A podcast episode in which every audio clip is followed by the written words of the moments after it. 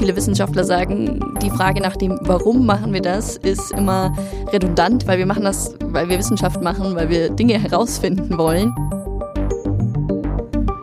The state of entropy in the entire universe as an isolated system is always increasing. Hallo und herzlich willkommen zu Entropia, dem Wissenschaftspodcast. Wir stellen euch die Forschung und den Alltag von NachwuchswissenschaftlerInnen vor. Ich bin Jana. Und ich bin Tamara. Wir sind beide Physikerinnen. Tamara macht Biophysik und ich bin in der Astrophysik angesiedelt. In unserem Podcast erklären wir Fachausdrücke und naturwissenschaftliche Konzepte. Man muss nämlich nicht sechs Jahre studiert haben, um auf den aktuellen Stand der Wissenschaft zu kommen. Wenn ihr schon immer einmal wissen wolltet, was man als Forscherin eigentlich den ganzen Tag macht und was konkret gerade geforscht wird, seid ihr bei uns genau richtig. Unser heutiger Gast ist Jonathan Wiskant. Er promoviert im zweiten Jahr in der Gruppe von Inga Koschalka an der Stockholm University. Jonathan hat ursprünglich Klimaphysik studiert und beschäftigt sich aktuell mit Ozeanographie und Ozeanphysik. Hallo Jonathan. Hallo. Schön, dass du bei uns bist. Dein Thema wurde bereits schon von einem großen Hollywood-Film aufgegriffen. Da rennt Jake Gyllenhaal durch ein völlig verschneites New York und alles ist ganz grauenvoll. Da geht es nämlich um den Zusammenbruch des Golfstroms, der eine Klimakatastrophe auslöst. Äh, das hat ja so grob was mit dem zu tun, was du machst. Ähm, Du lachst schon so ein bisschen. Es ist wahrscheinlich nicht ganz so realistisch. Wir kommen da am Schluss nochmal drauf zurück. Ähm, weil erstmal müssen wir ja verstehen, was ist denn eigentlich Ozeanographie oder Ozeanphysik? Ähm, was versteht man äh, dabei? Und auch ähm, mit was du dich dann eigentlich konkret beschäftigst als Forscher in dem Bereich, wenn du das kurz erläutern kannst. Na klar. Ähm, ja, da würde ich erstmal vielleicht ganz allgemein anfangen. Also ähm, als Ozeanographie würde ich bezeichnen einfach so die, die Forschung halt über den Ozean und ähm, wie sich dort das Wasser hauptsächlich bewegt. Also wir gucken uns keine Fische an, sondern wirklich nur das Wasser und ähm, wie die Strömungen dort entstehen und warum sie entstehen, wie sie entstehen. Da gibt es ähm, zwei Hauptprozesse, würde ich sagen. Das ist einmal ähm, äußere Einflüsse, ist dann der Wind zum Beispiel. Ähm, das nennt sich dann die Wind-Driven äh, Circulation und die thermohaline Zirkulation. Das ist dann die Zirkulation wegen Temperaturunterschieden oder dem Salzgehalt und Dichteunterschieden dann. Und ähm, spezifisch, was ich mache, ich gucke mir im Moment Polarregionen an ähm, und mache da Ozeanmodellierung. Also wir versuchen mit einem Computer zu simulieren, ähm, wie sich das Wasser in, in Fjorden verhält. Das heißt, ihr macht keine Experimente, sondern ihr macht praktisch Modelle, theoretische Modelle und probiert damit zu erklären, was passiert eigentlich im Fjord. Jetzt haben wir ganz oft das Wort Fjord benutzt. Was ist denn eigentlich genau ein Fjord? ja, genau. Äh, ja, ein Fjord ist, ist, auch ein schönes Wort, finde ich. Das kann man häufiger benutzen. Was man sich unter einem Fjord vorstellt, ist ähm, quasi so ein bisschen die Schnittstelle zwischen Ozean äh, und Land. Ähm, ganz prominente Fjorde sind, also in Norwegen kennt man das, wenn man da mal im Urlaub war, ne? dann hat man meistens sehr, sehr tiefe Gewässer, die aus dem Ozean direkt in das Land ähm, reingehen, wo halt Ozeanwasser dann wie so eine große, lange, dünne Bucht, kann man sich vielleicht vorstellen oder übersetzen als Fjord. Und ähm, ich gucke mir speziell Fjorde in Grönland an. Wir haben da einen uns ausgesucht, das ist der Ryder Glacier der endet da in einem Fjord und den gucken wir uns an. Und du hast gerade gesagt, der Fjord ist der Übergang von Land zu Wasser. In Grönland nehme ich an, ist Land jetzt nicht so grün, sondern eher gletschermäßig, oder? Genau. Genau, exakt. Also was, was unsere Fragestellung ist, was wir da besonders interessant finden, ist halt dieser Ryder Glacier, mhm. der da im Fjord endet. Ähm, das heißt, man hat da genau diese Eis-Ozean-Schnittstelle, ähm, wo der Gletscher, das kann man sich so vorstellen, das ist halt anstatt Land genau eine riesige Eismasse, die bis zum Boden, bis zum Ozeangrund reicht äh, und dann im Fjord auf der einen Seite endet. Und auf der anderen Seite vom Fjord ist dann der offene Ozean. Und weil der so schmal ist, können wir uns den einfach auch in 2D angucken. Also wir gucken uns gar nicht die Breite im Fjord an, sondern nur, nur die Länge. Äh, also wie sich der Fjord zwischen Eis und offenem Ozean verhält. Okay, und jetzt macht ihr da Modelle dazu. Was genau erklären jetzt die Modelle? Genau. Ähm, also was wir machen, ist, wir nehmen uns die physikalischen Gleichungen. Das ist in meinem Fall ähm, die Navier-Stokes Equations oder Navier-Stokes Gleichungen. Und die beschreiben einmal die Bewegung des Wassers. Also das ist die erste Gleichung. Und dann haben wir zwei Gleichungen, die die Temperatur und den Salzgehalt jeweils beschreiben. Und dann gibt es theoretisch noch eine vierte Gleichung, wo dann aus Temperatur und Salzgehalt die Dichte berechnet wird. Und diese Gleichung geben wir dem Computer quasi, die muss man äh, diskretisieren, nennt sich das, damit der Computer die lösen kann. Das ist quasi unsere Aufgabe. Und da gibt es zwei unterschiedliche Arten, das zu machen. Die, ich sag mal, klassische Variante wäre das Ganze mit Finite Differences zu lösen. Das muss man sich dann so vorstellen, dass man seine, in meinem Fall mein Fjord, den äh, unterteile ich in Rechtecke in ganz, ganz viele. Und jeweils da, wo dann die Kanten sind oder die Eckpunkte sind oder auch mitten im Rechteck, kann ich dann äh, Temperatur oder Geschwindigkeit oder Salzgehalt oder Dichte oder was auch immer ich möchte, äh, ausrechnen mit Hilfe meiner Gleichung und kann dann den Computer äh, damit beauftragen, mir zu sagen, wie der Fjord aussieht.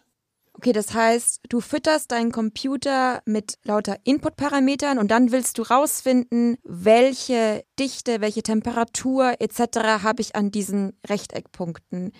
Jetzt muss ich einmal noch mal ganz kurz fragen. Wir haben 2D, das heißt, wir gucken uns einfach die Linie an zwischen Gletscher und Wasser, richtig? Nicht ganz, das wäre ein D, dann habe ich nur von rechts nach links. Ich habe aber auch nach oben und, und unten. Stimmt, wow. aber okay, jetzt ähm, macht es mit den Rechtecken auch Sinn, okay. Wenn ich da auch dazwischen fragen darf, ähm, du versuchst sozusagen den Fjord am Computer möglichst genau abzubilden, wie er in der Realität auch ist. Machst du dafür, also benutzt du dafür nur diese Gleichungen, das heißt, verlässt du dich ausschließlich auf die Physik oder ist es auch wichtig, dass man da Daten mit reinbringt, die man an diesem speziellen Fjord jetzt zum Beispiel gesammelt hat? Teils, teils, würde ich sagen. Also ähm, in meinem Fall ist es so, dass wir Daten haben von dem Fjord, aber halt nur von einer Seite, nur von der offenen Ozeanseite. Mhm. Weil mein Fjord, den ich mir angucke, der ist quasi komplett mit Eis bedeckt. Und der Gletscher ist keine vertikale Wand, sondern der hat so eine Eiszunge, die mindestens die Hälfte ungefähr meines Fjordes überragt. Mhm. Und ich möchte genau diese Höhle unter dieser Zunge simulieren. Mhm. Das heißt, man kann da nicht direkt hinfahren und das messen, sondern mit dem Schiff kommt man immer nur bis zu dieser Eiszunge. Mhm. mhm. Aber das hilft uns schon. Also was vor ein paar Jahren gemacht wurde, ist, die sind mit dem Schiff dahin gefahren, mit der Odin heißt es, ein schwedisches Forschungsschiff und haben dort einmal die Geometrie von dem Fjord, ähm, aber dann auch das Wasser dort vermessen. Also die haben ähm, Proben genommen äh, von der Wassersäule und haben dann ein Temperatur- und ein Salzgehaltprofil, also Temperatur und Salz in Abhängigkeit von der Tiefe äh, gemessen und Geschwindigkeiten auch. Und die kann ich jetzt benutzen, um damit mein Modell ähm, zu starten. Also ich kann dem Modell sagen, okay, ich weiß, auf dieser Seite von dem Fjord sieht das Wasser so aus. Sag mir bitte, was du denkst, wie der Rest von dem Fjord aussehen okay. müsste. Du lässt dir sozusagen eine Vorhersage machen, wie sieht es denn in dieser Eishöhle sozusagen unter dem Gletscher aus im Wasser, ohne da jetzt mit dem U-Boot irgendwie aufwendig hinfahren zu müssen. Genau, genau. Cool. Und ähm, was kommt dann dabei raus? Also ihr macht das ja wahrscheinlich nicht, weil ein Fjord sich genauso verhält wie der offene Ozean, nehme ich an, sondern irgendwie eine Sondersituation darstellt. Was, was sind da die Ergebnisse von diesem Modell oder was, was lernt ihr dabei, wenn ihr das laufen lasst, wenn ihr euch das anguckt, die Daten? Genau, also ich würde es mal andersrum anfangen. Also was wir wissen, ist, was da beim offenen Ozean rauskommt, ist, dass wir sehr, sehr, sehr frisches, also sehr wenig salziges Wasser oben haben im oberen Teil der Wassersäule und im unteren Teil haben wir sehr salziges Wasser. Absurderweise ist das Wasser, was in der Tiefe ist, aber sehr warm. Absurderweise deshalb, weil warmes Wasser eigentlich leichter ist äh, als kaltes Wasser. Mhm. Aber durch den Salzgehalt, dadurch, dass es sehr salzig ist, wird es wieder schwerer als das kalte Wasser, was dann oben ist, weil das kalte Wasser frischer ist oder weniger salzig ist. Und wir möchten jetzt genau wissen, warum eigentlich dort an der Oberfläche ähm, das Wasser so frisch und so kalt ist. Die Erklärung ist relativ intuitiv, denn das warme Wasser im Fjord, das fließt in den Fjord rein am Boden und ähm, erreicht dann irgendwann das Eis und den Gletscher. Und warmes Wasser schmilzt dann das Eis. Und weil Eis gar keinen Salz hat, vermischt sich dann das geschmolzene Eis, also das neue Wasser, mit meinem Fjordwasser. Und wenn sich das dann vermischt, ist es halt eine, ein leichteres Wasser als vorher. Und das kann dann am Gletscher aufsteigen. Weil das aber ja nicht unendlich aufsteigen kann, weil da das Eis ist, muss das irgendwo hin. Das heißt, das Wasser verlässt dann den Fjord wieder an der Oberfläche. Und so lässt sich dann genau dieses Profil, was wir außerhalb des Fjords messen konnten, lässt sich dann so erklären. Also das heißt, oben ist kaltes, unsalziges Wasser und unten ist salziges, warmes Wasser. Exakt. Und du versuchst jetzt die Vermischungsprozesse darzustellen mit dem Computer. Exakt. Ähm, die sehr spannende Frage und das, was man halt gar nicht messen kann, ist, was passiert eigentlich nah an dem Eis dran? Also wie gesagt, wir wissen, dass da einmal sehr frisches Wasser ist, aber wir wissen auch, dass es sich vermischt. Wir wissen nur nicht genau wie und wie schnell und wie viel eigentlich. Und das können wir jetzt versuchen ähm, zu simulieren, um dann zu gucken, wie sich nicht nur das Wasser direkt an der Kante, sondern das Wasser in dieser gesamten Höhle unter dem Eis ähm, verhält. Okay, das ist natürlich immer äh, die, die, die nächste Frage, die mir jetzt da kommt, äh, ist so ein bisschen, äh, da, da, da spalten sich immer so die Geister, weil ähm, viele Wissenschaftler sagen, die Frage nach dem, warum machen wir das, ist immer redundant, weil wir machen das, weil wir Wissenschaft machen, weil wir Dinge herausfinden wollen. Aber kannst du uns vielleicht erklären, wofür diese Simulation oder dieses Modell dann am Ende sehr, sehr nützlich sein könnte? Oder ist das tatsächlich nur ein ah ja, wir wollten immer schon mal wissen, wie das im Fjord so, so abgeht. nee, also wir machen das nicht, weil uns langweilig ist. Ähm, also, aber vielleicht ein bisschen, weil es auch interessant ist. Aber tatsächlich ähm, bin ich sehr froh, eine Wissenschaft zu machen, ähm, wo ich finde, auch ein guter äh, Nutzen hintersteckt. Denn ähm, dieses ganze System Ozean hängt ja am Klima System auf jeden Fall dran. Das heißt, unsere Fragestellung ist auf jeden Fall auf einer Klimawandel-Fragestellung quasi basierend. Mhm. Weil sich unser Klima aufheizt, heizen sich unsere Ozeane auf. Das heißt, das Wasser, was zu meinem Eis kommt, wird auch wärmer. Und wenn das Wasser wärmer wird, hat es mehr Potenzial, mehr Eis zu schmelzen. Und das hat natürlich dann irgendwie Einfluss auf zum Beispiel das Eisschelf auf Grönland. Und auch das geschmolzene Eis, also das frische Wasser, was dann in den Ozean kommt, hat das Potenzial, die Ozeanströmungen zu verändern. Und das hat dann Einfluss zum Beispiel auf das Wetter oder auf das Klima generell. Okay. Das heißt, du leistest sozusagen einen Beitrag mit deiner Forschung, dass man Klimamodelle einfacher, besser, schneller, akkurater darstellen kann. Genau, das ist die Idee. Also wir möchten versuchen, den Fjord möglichst genau darzustellen, damit wir dann diese Informationen an die großen, langen Klimamodelle geben können und diese Klimamodelle präziser sein können. Mhm. Du bist praktisch so ein Puzzleteil bei dieser Klimaforschung. Das ist genau richtig, ja. Und was ist jetzt das ganz Besondere an deinem Puzzleteil? Ich nehme mal an, du bist nicht der Einzige, der Fjorde simuliert. Ja, genau, da hast du natürlich recht. Das Neue, was wir versuchen, ist, ähm, wir möchten das jetzt anstatt mit Vierecken, wie ich es vorhin erzählt habe, mit Dreiecken modellieren. uh, fancy. genau, das hat natürlich auch noch einen richtig coolen Namen. Das nennt sich dann Finite Elements statt Finite Differences. Und das Coole daran ist, oder das Praktische daran ist, dass wir damit flexibler sind, unsere Geometrie darzustellen. Das heißt, wir können unsere Region einfach ein bisschen genauer modellieren. Und ähm, dazu können wir versuchen, auch das Eis gleichzeitig mitzumodellieren. Das wurde auch schon in Finite Differences gemacht und wir versuchen das jetzt aber mit finiten Elementen, äh, einfach um diese Geometrie ein bisschen genauer hinzukriegen. Das heißt, du bist flexibler mit den Dreiecken. Also du kannst sozusagen besser die Details und Feinheiten der Geometrie des Fjords darstellen. Ist das richtig? Genau, genau. Und das sehr Gute ist, dass wir nicht festgelegt sind auf eine Größe der Dreiecke. Wir können also eine Region, mhm. in unserem Fall ist es genau das Interface zwischen Eis und Ozean können wir sehr, sehr fein auflösen mhm. und können aber den Rest des Fjords sehr grob auflösen, was dann Rechenzeit sparen kann. Mhm. Das heißt, du hast praktisch ein Upgrade gemacht von dem Modell, das es schon gibt, von Rechtecken zu Dreiecken. Zumindest ist das unser Ziel, ja. äh, ich hätte noch eine ganz kurze Verständnisfrage. Und zwar, wenn du da von diesen Elementen sprichst, hat dann immer ein Dreieck oder Viereck, je nachdem welches Modell man verwendet, eine bestimmte Parameterkombination, also einen bestimmten Salzgehalt, Temperatur, ähm, Dichte. Dichte, genau. Oder habe ich das falsch verstanden? Also prinzipiell ist es nicht komplett falsch. das ist gut, aber schon so ein bisschen. also das ist, was sehr tricky ist bei den finiten Elementen, ist, dass es nicht an einem speziellen Punkt definiert ist, sondern finite Elemente sind immer eine Funktion auf dem ganzen Grid, also auf der ganzen Domain oder auf der ganzen Region. Okay. Ähm, die kann man dann einfach an jedem Punkt evaluieren, quasi und dann an jedem Punkt einen bekommen. Aber das muss nicht zwangsläufig ein, ein Punkt auf diesem Gitternetz sein. Okay. Die Funktion ist aus, auf dem Gitternetz definiert, aber ich kann die auf jeden beliebigen Punkt äh, interpolieren.